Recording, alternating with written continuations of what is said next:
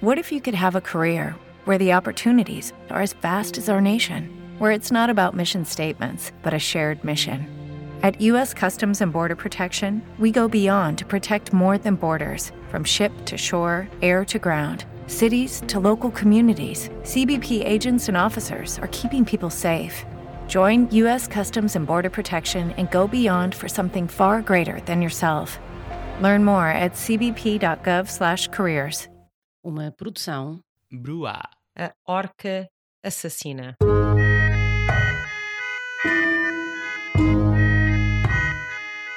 Um filme de terror. Pelas três da madrugada, vários moradores de Casalito, uma pequenina aldeia ali na zona da Marinha Grande, acordaram completamente sobressaltados. Alguém desesperadamente lhes tocava às campainhas, esmurrava as suas portas, gritava.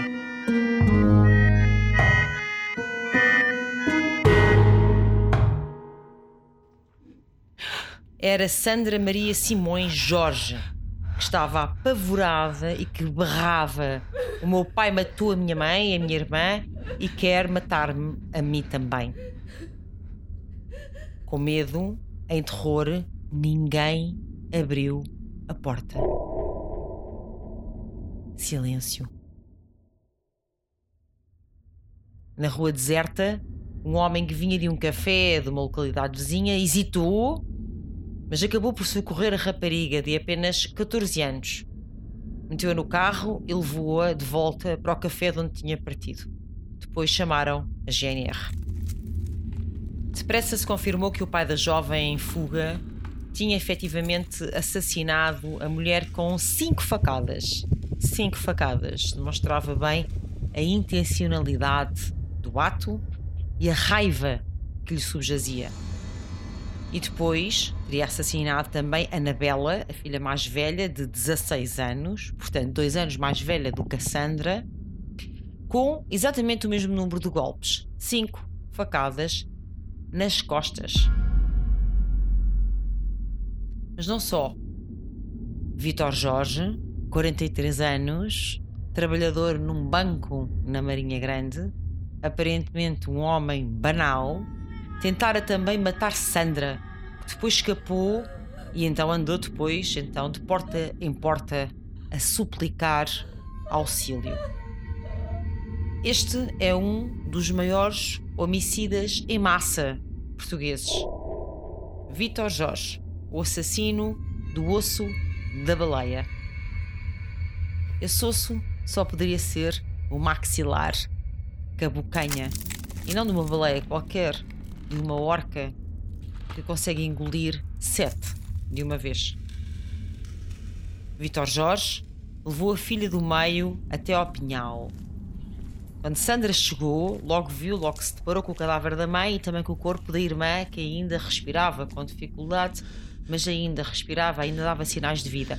Ela implorou, rogou ao pai que imediatamente chamasse uma ambulância e que salvasse pelo menos a irmã, mas ele sentenciou: é tarde, demais. E seria.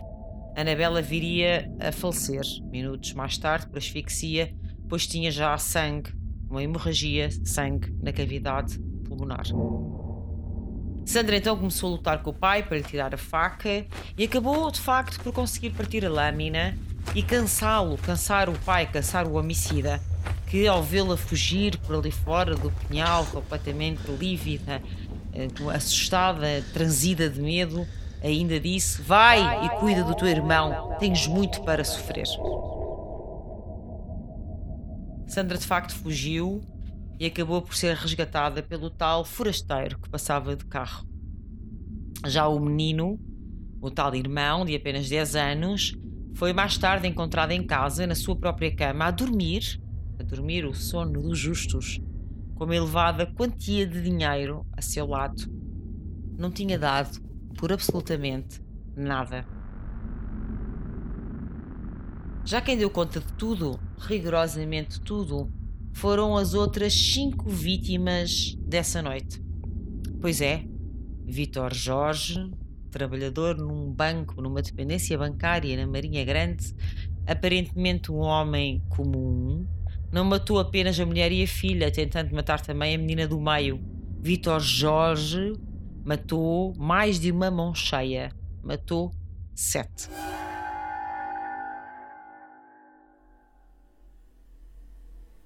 A Praia do Osso da Baleia ainda hoje é quilómetros e quilómetros de solidão. O único areal do Conselho de Pombal era, então, era a época, totalmente deserto e selvagem. Um sítio para onde ninguém ia, nem sequer tinha acessos. E nessa noite, o paraíso natural parecia um campo de batalha, atapetado de cadáveres. Luís Miguel Simões Teixeira 17 anos. Maria do Céu Oliveira Araújo, 20. E Leonor de Santos Tomás, 24 anos. Forravam o areal. Convidados por Leonor para passarem o fim de semana em sua casa, tinham festejado no domingo, dia de anos, e saído de lá, já tarde, já à noite, rumo à estação de comboios da Guia, a menos de 7 km, tinham ido à boleia de Vitor Jorge. Vitor Jorge, na sua 4L, amigo colorido de Leonor, embora fosse muito mais velha, ela com 24, acabados de fazer, ele com 43, que também tinha estado no aniversário. Com eles, nessa 4L, seguiam também outros dois amigos, pois contam bem, ainda faltam duas vítimas. Exatamente. Seguiam também de outros dois amigos, Isabel Fonseca Moreira, 21 anos, e José Pacheco, o seu namorado, 22, 22 anos, aspirante da Força Aérea. Mata 7 executou todos. Não escapou nenhum. Nos dias seguintes, não havia quem não o temesse. Ele estava desaparecido, só foi encontrado mais tarde no local curiosamente chamado Casais do Além. Mas enquanto foi e não foi descoberto, até os guardas andavam à procura dele, mas não o queriam encontrar. Estava toda a gente aterrorizada. Quantos mais mataria? Teria mais planos para execuções em massa, como aquela que tinha acabado de perpetrar na praia da mandíbula da orca, do osso da baleia. Vitor Jorge deixou muitas pistas, muitas pistas. Uh, Vitor Jorge queria ser encontrado. Primeiro dentro do carro, uh, que foi achado nessa mesma noite, Uh, havia armas, papéis, imensas carradas de objetos. Havia inclusivamente um bilhete que dizia: Mato a minha mulher porque não era virgem quando casou, mato as minhas filhas para não serem pasto para os prazeres do mundo, poupo o meu filho para perpetuar a semente do mal. Pois é, a misoginia e a obsessão contra as mulheres eram por demais evidentes, por demais salientes. Já quanto ao rapaz, foi poupado para poder perpetuar a semente do mal. Uma das raparigas foi morta com um pedaço de pinheiro que Vitor Jorge cortou e que usou como marreta. Essa rapariga estava desfeita, irreconhecível. Ela ainda conseguiu fugir, mas não conseguiu ficar escondida, caladinha. Ela gemia, chiava em pânico e ele seguiu-a pelo som porque a noite era breu, era tudo escuro e Vitor Jorge encontrou o seu animal acossado, pondo fim à pouca vida que ainda lhe subsistia. Depois, mais tarde, de serem encontrados estes primeiros cadáveres que então faziam o areal da praia, foram aparecendo os outros corpos. Primeiro surgiu o cadáver de José Pacheco, que foi devolvido pelo mar e apresentava seis buracos do tamanho de berlindes debaixo do braço, na parte lateral do torso. Tinha sinais que também se tentou defender sem sucesso. O pobre do José Pacheco, o jovem José Pacheco, foi atingido por uma caçadeira de zagalote, uma espécie de chumbo para apanhar caça grossa, e foi a curta distância, porque, tendo em conta o tipo de ferimento da bala, o tipo de perfuração da bala, uh, a análise uh, chegou a essa mesma conclusão. Portanto, foi de facto uma execução sumária. O sétimo cadáver deu à costa em plena sexta-feira, dia 13, dia 13 de março de 1987, durante a reconstituição do crime no areal do Osso da Baleia. Era o corpo de Isabel Moreira e estava todo ruído da cintura para cima, mas tinha as suas pernas preservadas por umas meias de nylon. Durante a reconstituição do crime, a postura do assassino disse tudo.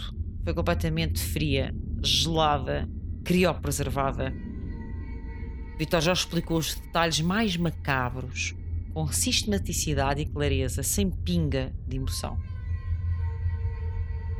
Aliás, teria até tido alguma estratégia nesta noite. Primeiro liquidou o paraquedista o José Pacheco, que era o único que de facto lhe podia fazer frente, até porque todos os outros vinham de uma festa, estavam ligeiramente ou muito alcoolizados, e o outro rapaz que foi vítima era muito menos robusto, muito menos fisicamente pujante do que o José Pacheco.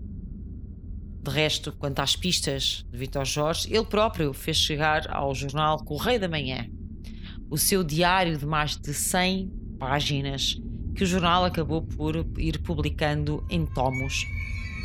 Neste diário se revelava um homem torturado, traumatizado, que há vários anos estava obcecado com o massacre e até se deleitava fantasiando outros tipos de chacinas. Vamos ler um pouco. Em 12 de setembro de 1986, pensei no que seria necessário para fazer poder arrasar a fábrica de material de guerra do Braço de Prata e como seria catastrófico para a Grande Lisboa. Se me fosse dada essa possibilidade, seria eu o portador de uma bomba que aniquilaria uma parte deste país. Por outro lado, queria criar um engenho explosivo de grande potência para poder colocar numa das grandes discotecas do distrito, Quiai, Sunset, Rio Mar, apenas para desfrutar do prazer mórbido de sentir os gritos de morte em paralelo com o prazer da dança. Vitor Jorge, de certa forma, parecia bastante adiantado para o seu tempo, considerando os homicídios em massa que o século XXI já conheceu em discotecas e em outros lugares de lazer eh, e divertimento públicos. A verdade é que Vitor Jorge foi abandonado pelo pai, que só o viria a reconhecer depois de adulto, foi criado pelos avós até aos 8 anos, a altura em que passou a viver com a sua mãe num quarto em Lisboa, apenas para assistir ao vivo, em direto e a cores, à progenitora a prostituir-se. Seria uma prima, uma estilista reconhecida, residente estabelecida em França, que diria que Vitor Jorge teve uma infância muito difícil, passou por muito, por muita violência e nunca foi ajudado. A nossa família é maldita Jorge são uma família maldita. O meu primo cresceu a ver a mãe com outros homens. Eu vi a minha mãe fazer um aborto grávida de seis meses. Era um rapaz. O feto era um rapaz. Antes, ela tinha tido umas meninas gêmeas que o meu pai afogou com a bebedeira e o meu primo assistiu a tudo isso. Já ele mesmo declararia no tal diário que acabou por ser célebre. No fundo, vivi odiosamente marcado e rodeado por mulheres de larga experiência aventurosa, como a minha mãe, minha mulher e agora tudo leva a crer a minha filha. Vou guardar tranquilamente que uma provável neta prossiga no mesmo caminho? A maioria das mulheres vive unicamente para o prazer da carne, do luxo e ostentação, encobrindo desse modo toda a miséria espiritual que reside dentro dela. Bom, escorre fel e bilis em cada uma das letras destas palavras. Seja como for, Vitor Jorge acabou por ser então encontrado por uma velha amiga numa casa em Casais de Além. Não confundir com Casais do Além. Acabou por ser detido, participou na reconstituição do crime, admitiu eh, os seus atos e, claro, foi julgado. Já o tribunal nunca aceitou bem a tese da inimputabilidade. Durante o julgamento, O Tribunal da Marinha Grande, nesse mesmo Tribunal da Marinha Grande, o Vitor Jorge, como dito, confessou os crimes, pediu para ser internado para o resto da vida e alertou para o perigo de um dia vir a matar mais gente. Tomem bem nota disto. Ele alertou para o perigo de vir a matar mais gente. A equipa de médicos liderada pelo professor Eduardo, pelo célebre professor Eduardo Luís Cortesão, considerou-o doente e de alto risco para a comunidade. Mas isso não chegou a fazer letra, a vingar a tese do, do tribunal e Vitor Jorge foi considerado um preso, um delito comum. Mesmo assim, porque à época eh, era assim que Portugal fazia justiça, porventura não tão diferente assim do que é hoje, mas enfim, Vitor Jorge apanhou 20 anos, devia ter cumprido 16 e 8 meses. Como beneficiou de várias amnistias, cumpriu 14. E acabou por morrer aos 69, porque depois de, então, de ter cumprido a sua pena, emigrou. Morreu aos 69 na ilha de Córcega, em França, em 2019, onde residia 16 anos. Ou seja, Vitor Jorge esteve ainda a viver em França 16 anos depois de ter sido libertado, depois de ter cumprido a sua pena.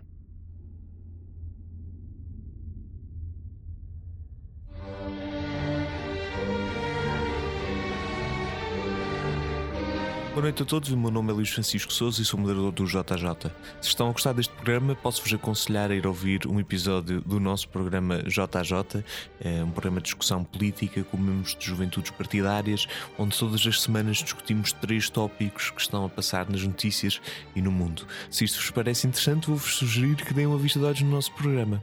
Obrigado e boa noite.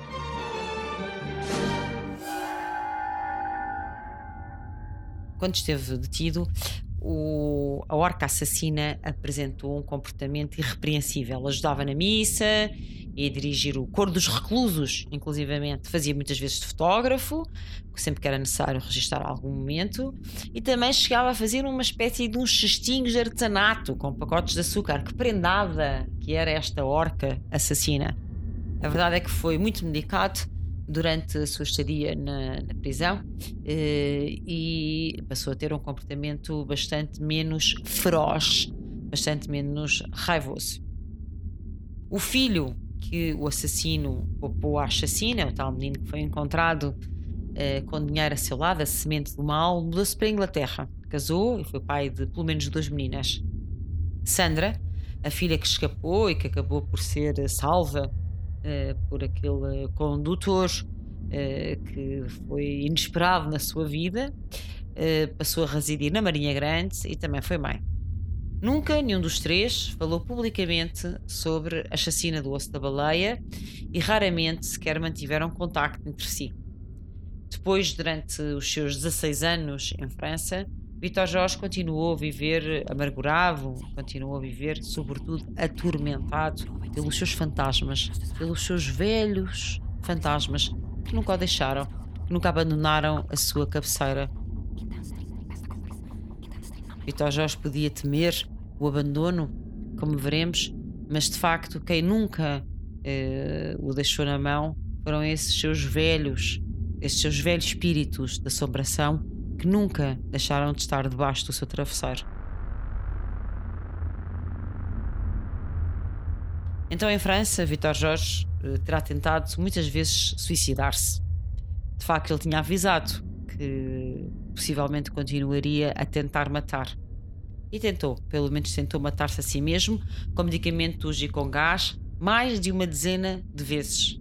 Numa dessas vezes, usou esse expediente eh, habitual, tomou uma grande dose de comprimidos para dormir e uh, acabou por avisar a prima, uh, como se nela, tal prima estilista, como se nela pudesse encontrar alguma salvação, porventura porque ela validava o seu sofrimento, validava a sua dor mental, conhecia, partilhava alguma da sua história, esses avós, esse tronco comum geracional. Vitor Jorge acabou por ser encontrado desmaiado à entrada de um hotel em Nice mas ainda com vida numa dessas tentativas de suicídio. A orca assassina apresentava sem dúvida uma personalidade borderline, uma perturbação da personalidade borderline particularmente maligna. Ora bem, os traços de personalidade borderline eh, notam a presença de um padrão global de instabilidade, na forma habitual de funcionar, que compromete tudo à sua volta, todos os tipos de relações com as pessoas, a sua conduta, o seu comportamento. Um, e outro traço altamente distintivo e muito saliente dos pacientes borderline são o reduzido controlo de impulsos. Muitas vezes, com o passar dos anos, a personalidade borderline vai acumulando frustração, vai de facto eh, criando cada vez mais camadas de desconforto ou sofrimento pelo rumo que a vida, a sua vida está a tomar e pode sentir-se mesmo entregue completamente à desorganização absoluta, ao caos, não encontrar qualquer sentido da vida e aí o que fica à tona de facto é um profundo eh, desamparo, não é? uma sensação de apneia eh, e de desorientação esmagadoras. Frequentemente, o borderline tenta mascarar a sua enorme fragilidade, interpretando o mundo como um local mau, perigoso, onde as pessoas não são de confiança. De qualquer maneira, as relações que estabelece são de grande intensidade e de grande dependência, mas também, simultaneamente, concomitantemente, de um forte receio, um terrível pânico dessa mesma dependência, um terrível pânico de ser uh, abandonado. Assim, quando o borderline, o paciente borderline, sente que há um qualquer afastamento, por mais pequeno que seja, esse amor rapidamente, subitamente, de um momento para o outro, se pode transformar numa zanga profunda, num ressentimento absolutamente venenoso e às vezes numa sede de vingança. O paciente borderline encontra-se, está sempre muito sensível, muito atento, como se tivesse umas antenas, um radar especial a qualquer comportamento que possa ser percebido como rejeitante um atraso, uma desmarcação do encontro, um telefonema que se esqueceu, uma mensagem que não se respondeu, rapidamente eh, o paciente borderline muda de opinião acerca daqueles que ama, que passam rapidamente de Deus a diabo, de estarem num pedestal para passarem a estar na, na cova de uh, bestial a besta. É como se em determinados momentos estas pessoas borderline uh, pudessem sentir os outros significativos uh, como sensíveis, protetores, merecendo ser intensamente amadas, mas no outro momento, no momento imediatamente a seguir, sentem-se profundamente traídas, negligenciadas, cuspidas para o fim do esquecimento e isso desperta, ativa, estimula um ódio, uma zanga terríveis, uma, uma zanga profunda. E o que acontece é que assim se está-se a antecipar uma insuportável rejeição eh, que faz com que a pessoa entre, possa entrar então num túnel de descontrolo com uma ira absolutamente incontrolável. Porventura foi isso que sentiu Vitor Jorge nessa noite. Uh, ele andava de facto envolvido com essa miúda, Leonor, de 24 anos. Há quanto tempo é que ele já não congeminava, ruminava dentro de si, uh, oscilando não é? entre esse amor, essa idealização de Leonor e ao mesmo tempo uma profunda raiva por eh, e se calhar interpretando alguns comportamentos banais dela e da sua juventude eh, como rejeições, esquecimentos eh, e desamparo. Portanto, de facto, a verdade é que nestes pacientes borderline, nos momentos em que o objeto do amor passa de bestial a besta, nesses momentos podem surgir explosões vulcânicas de raiva eh, incontroláveis, com uma exigência pujante, pulsante de, de mais cuidado, mais dedicação. Ehm, e que de facto surgem expressas não como uh, uma súplica, mas sim como uma exigência e com intensa frustração. Uh, ao mesmo tempo, uh, o paciente borderline vê-se a si próprio, tem uma grande instabilidade na sua autoestima, na sua autoimagem, eh, há grande indefinição, muitas vezes esse paciente não sabe bem o que é, eh, como é, não sabe se bem descrever, eh, muitas vezes varia, os, varia a sua percepção de si, o seu self narrativo, também oscila relativamente aos seus objetivos de vida, aos seus valores. Isto até pode chegar a atingir o emprego, mas é sobretudo ao seu trabalho, à sua ocupação, mas é sobretudo na esfera pessoal, onde isso tem mais expressão. Mas vamos voltar ao, à praia do Osso da Baleia, não é? Nessa noite, uh, Vitor Jorge uh, mata uh, cinco miúdos e a seguir vai buscar a mulher assassina, cinco facadas nas costas, vai buscar a filha mais velha de 16 anos, faz o mesmo ia buscar a outra miúda, a Sandra, que escapou por um triz, por uma unha negra, limpou sete pessoas, poderia eventualmente ter assassinado, morto, ainda mais não tivesse ele ficado ferido no meio daquela refrega com, uh, com essa sua filha que conseguiu fugir. Mas seja como for, nessa noite, o que é que estava Vitor Jorge a vivenciar? O que é que estava na, na mecânica, na sua economia psíquica? Certamente estaria esta raiva já antiga, já velha, que ele acumulava relativamente à sua mulher, achando que ela um, não tinha casado virgem, etc.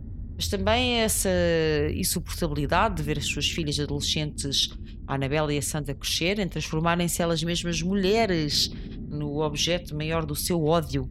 Uh, estavam a Anabela com 16, a Sandra com 14, como dito, e portanto, de repente, elas representavam as suas transformações corporais, as suas mudanças de personalidade, elas representavam já, de facto, esse, esse odioso, essa raiva estava já encarniçada, tomava já forma nas suas próprias filhas. Não foi por acaso que Vitor Jorge, de facto, descompensou nessa altura esse fator eh, de, de assistir ao crescimento, ao desenvolvimento sexual das suas meninas, com certeza que foi altamente estabilizador e, porventura, a relação eh, com a tal jovem de 24 anos, com a Leonor, também terá tido um papel eh, preponderante.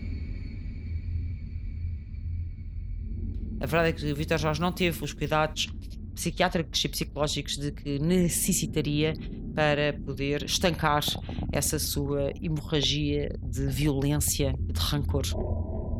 A personalidade borderline, para ser diagnosticada do ponto de vista psiquiátrico, tem que obedecer a uma série de critérios eh, e tem que ser pelo menos cinco, todos, mas pelo menos cinco dos que eu vou passar agora a elencar. Um, esforços frenéticos para evitar um abandono real ou imaginado. Dois, um padrão de relacionamentos interpessoais instáveis e intensos, caracterizado pela alternância entre extremos de idealização e extremos de desvalorização, como eu disse. 3. Uma perturbação de identidade, ou seja, uma grande eh, uma, uma, uma autoimagem muito instável. Impulsividade em mais do que uma área, gastos financeiros, abuso de substâncias, condução, comida, etc. 5. Recorrência de comportamentos, gestos ou ameaças suicidas ou comportamentos autodestrutivos, por exemplo, automutilação. 6. Instabilidade afetiva devido à acentuada reatividade do humor. Por exemplo, a pessoa pode estar muito bem disposta e no momento a seguir muito mal disposta. De facto, não é uma paciente, não é um paciente bipolar, é um paciente que no mesmo dia oscila eh, de humor várias vezes e sem razão eh, aparente sentimentos crónicos de vazio, uma raiva inadequada e intensa e muita dificuldade em controlar essa raiva, e por fim, ideação paranoide. Ideação paranoide transitória que pode estar relacionada com esse stress e sintomas dissociativos. Os sintomas dissociativos é quando há uma espécie de uma percepção desconectada de si mesma, como se a pessoa de facto uh, não se reconhecesse nos, nos, nos atos, assim, no, na sua expressão mais cómica, é os estabelistas que falam na terceira pessoa, do, como aos bebés, não é? O Joãozinho comeu a papa, ou o Joãozinho uh, vai para a cama. Um, mas uh, como é no, nos doentes uh, de borderline ou, ou noutras patologias onde aparecem estes, estes esquemas dissociativos, de facto a pessoa como teve essa sensação que foi outra que, que, foi, que fez aquele ato, foi outra que não é ela própria, embora saiba que foi ela, a sensação subjetiva é de facto essa. Essa edição paranoide é muito importante porque de facto o, o Vitor Jorge tinha uma personalidade particularmente eh, maligna, borderline maligna, com uma descompensação esquizofrénica, esquizoide, do tipo psicótico. Acontece com alguma frequência, uh, não é obrigatório, nem todas as personalidades borderline têm de facto descompensações psicóticas, mas não há dúvida que havia essa obsessão, esse delírio, quase delírio, face às mulheres que, que presidiu à matança e ao massacre daquela noite de março de 1987. Foi o próprio Vitor Jorge que confessou às autoridades que naquela noite só tinha um único pensamento: matar, matar e matar. Sete vezes matar.